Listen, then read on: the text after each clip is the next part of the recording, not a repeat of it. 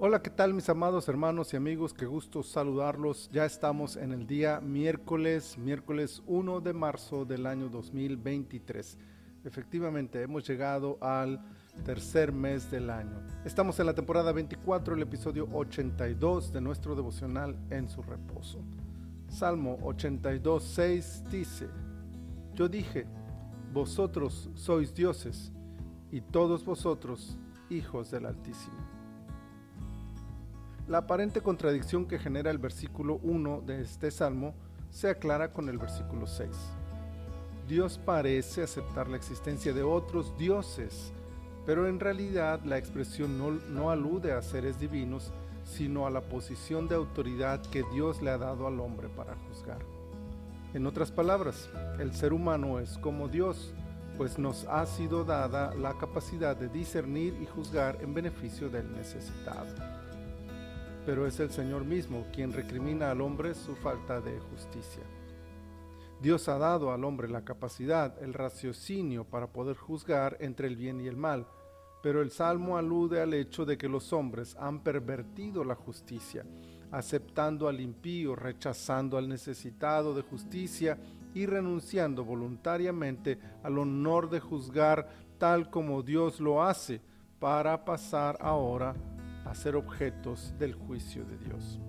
Sí, el hombre podía juzgar rectamente, pero ha decidido actuar fuera de la ley de Dios y ahora será juzgado por esta maldad. Es por eso que la sentencia del versículo 7 es, como hombres moriréis. Qué tristeza descubrir que el privilegio recibido se ha convertido en nuestro castigo por no saber valorar el obsequio que nos fue otorgado.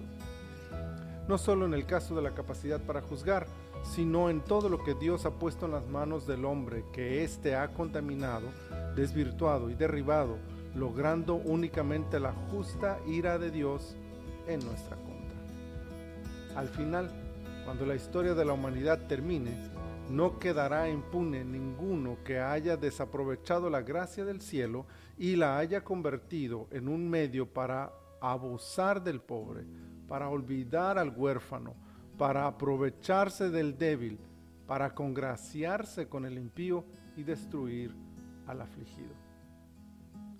Pero incluso ante tan terrible perspectiva, es posible reconocer el amor de Dios que en este salmo nos revela el mal de nuestros corazones con la intención de hacernos reaccionar. Pero en toda la Biblia nos enseña el camino a seguir para librarnos de este inminente juicio. Corramos presurosos a la cruz de Cristo y encontremos en Él perdón, gracia y misericordia para escapar del juicio por nuestras maldades. Bendita la gloria de su precioso nombre. Señor, muchas gracias.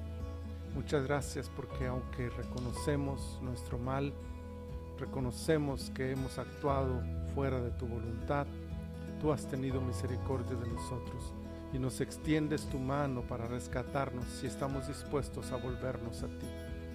Señor, que esta meditación de tu palabra nos haga reconocer todo lo que tú nos has dado y lo que hemos descuidado por culpa de nuestra maldad, y que entonces corramos a ti, Señor, para reconciliarnos contigo. Muchas gracias te damos, Señor, por todo. Bendícenos este día, te lo pedimos en el nombre de tu Hijo Jesús. Amén. Amén. Mis amados hermanos, el Señor les bendiga donde quiera que ustedes se encuentren.